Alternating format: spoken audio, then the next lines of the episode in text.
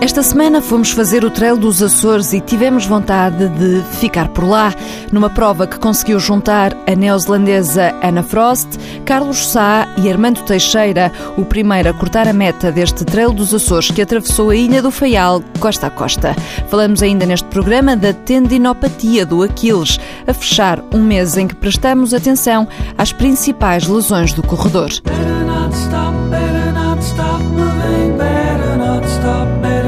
Stop moving, better not stop, better not stop moving, better not stop, better not stop moving. Primeira edição, Ace Horse. Carlos, lembras-te do que é que me disseste quando te perguntei que conselhos é que me davas para fazer o meu primeiro trail? Sim, eu disse-te para desfrutar. Desfrutar, é essa a palavra para o trail. E nesta prova estavam lá as estrelas da modalidade.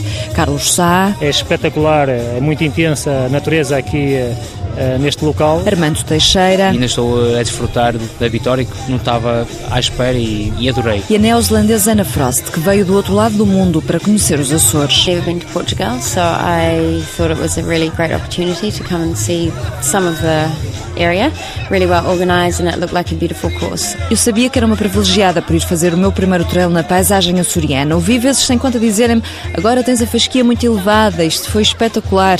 A minha primeira vez foi espetacular. Nem toda a gente tem essa sorte. Como é natural, optei por fazer o percurso mais curto, de 20 km, e o Carlos Chá tinha-me garantido que ia custar menos fazer esses 20 km em trail do que em Alcatrão. Obviamente, ele tinha razão. Isto é uma filosofia muito diferente daquela que, que se vive na, uh, noutros desportos, eh, nomeadamente na estrada. Nas subidas uh, temos que controlar o nosso esforço, a nossa respiração, uh, temos que nos absorver por esta imensidão desta natureza que é fantástica e depois na, em plano e nas descidas, quando estamos mais confortáveis, aí aproveitarmos também para, para rolar e para treinar. Mas eu estava cheia de medo das descidas e este era um percurso com muitas descidas. Afinal, foi aí que eu me diverti mais, soltar as pernas nas descidas e imaginar que voava. E foi aí que eu percebi. É esta a sensação de liberdade de que toda a gente fala. E nesse momento a felicidade foi tão grande que de repente me senti um boneco de desenhos animados aos saltos pela montanha abaixo. O trail permite-nos ter vários prazeres sensoriais. O cheiro da natureza, o som das árvores ou dos nossos pés a pisarem as folhas secas, ou só a respiração a enquadrar a paisagem quando estamos sozinhos. E, claro, o olhar. Tudo quanto os nossos olhos conseguem devorar, e aqui nos Açores, aquele impacto da paisagem da caldeira que nos cai com estrondo nos olhos, o cume do vulcão cheio de verde e de flores, e depois no fim a chegada aos capelinhos, naquele cenário lunar. E a cada passada a sensação de ter poesia nos pés, aquela areia preta vulcânica que veio do coração profundo da terra e que condiz tão bem com aquela erupção de alegria quando cruzamos a meta.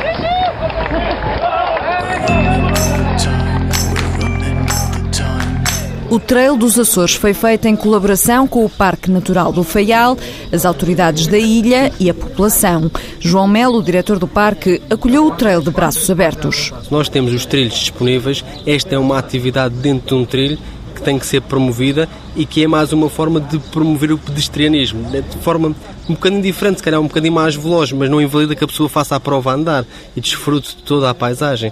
No fundo, é, é uma diversificação de um produto dentro dos trilhos pedestres. E nesses trilhos, os atletas puderam encontrar centenas de espécies. Cerca de 900 espécies que se conseguem ver no FEAL. Dessas 900, apenas cerca de 200 são naturais. Dessas 200 naturais, são 73 são endémicas. Uma planta natural é a planta que chega cá pelos seus próprios meios. Uma planta endémica é uma planta que chega cá pelos seus próprios meios e que é exclusiva de determinada região, neste caso endémica dos Açores, é exclusiva dos Açores. E depois há as hortênsias, uma das imagens de marca dos Açores, mas nem por isso elas são amigas do ambiente. As hidrangeas, a hortênsia, mais comum, eh, foram introduzidas nos Açores há cerca de 250 anos, na altura em que havia grandes fortunas nos Açores e que ter um jardim bonito era eh, sinónimo de ter grande fortuna. Nessa altura foram trazidas as hidrangeas.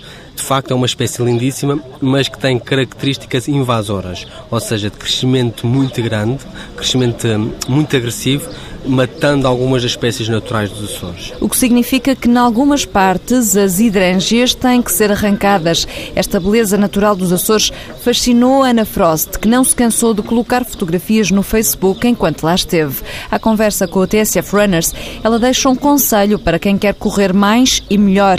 Para além de treinar com persistência e paciência, é preciso fazê-lo com gosto. Sigam a vossa paixão e partilhem-na com os amigos. Se forem treinar com os amigos, novos amigos, velhos amigos, podem tornar o vosso dia muito mais divertido. É mais do que correr e isso pode ser mágico.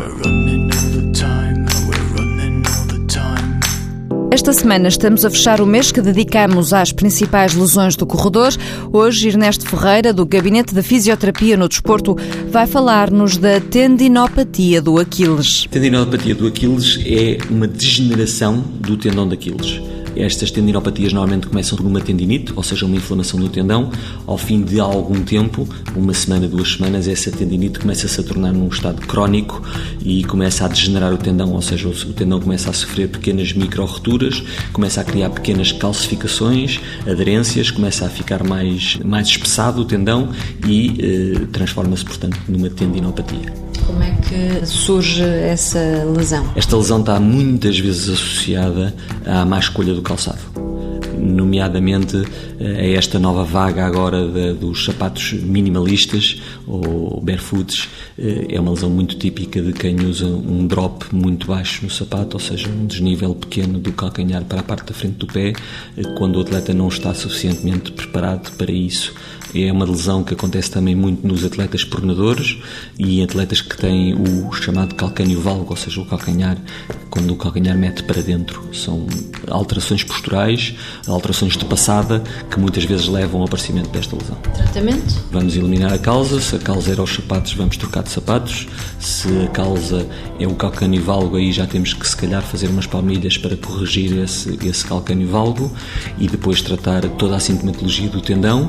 Os tratamentos tratamentos mais eficazes para a tendinopatia do, do Aquiles são as ondas de choque e a EPI. A mesoterapia funciona também muito bem e depois é importante sempre eh, alongarmos muito bem toda a musculatura posterior da perna, os gêmeos e o solhar e fortalecermos o tendão de Aquiles com um fortalecimento que a gente chama de fortalecimento excêntrico, ou seja, sempre a favor da gravidade, nunca fazer o fortalecimento contra a gravidade. Fechamos assim esta série de programas especialmente dedicados às lesões do corredor. Falámos também do runner's knee, da síndrome do piramidal, da fratura de stress e da fascite plantar. Os programas estão todos disponíveis no site da TSF e também em podcast. Este mês contamos com a colaboração do Gabinete de Fisioterapia no Desporto. Nós por cá não nos temos cansado de ouvir esta Stolen Dance, Milky Chance a fechar o TSF Runners de hoje. Boa semana, boas corridas.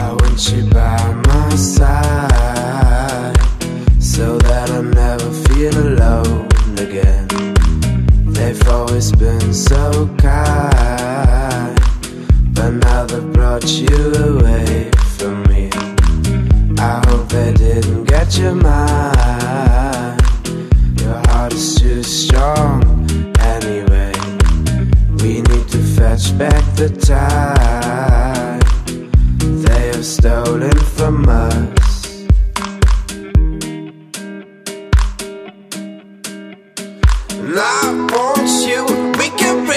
bring it on the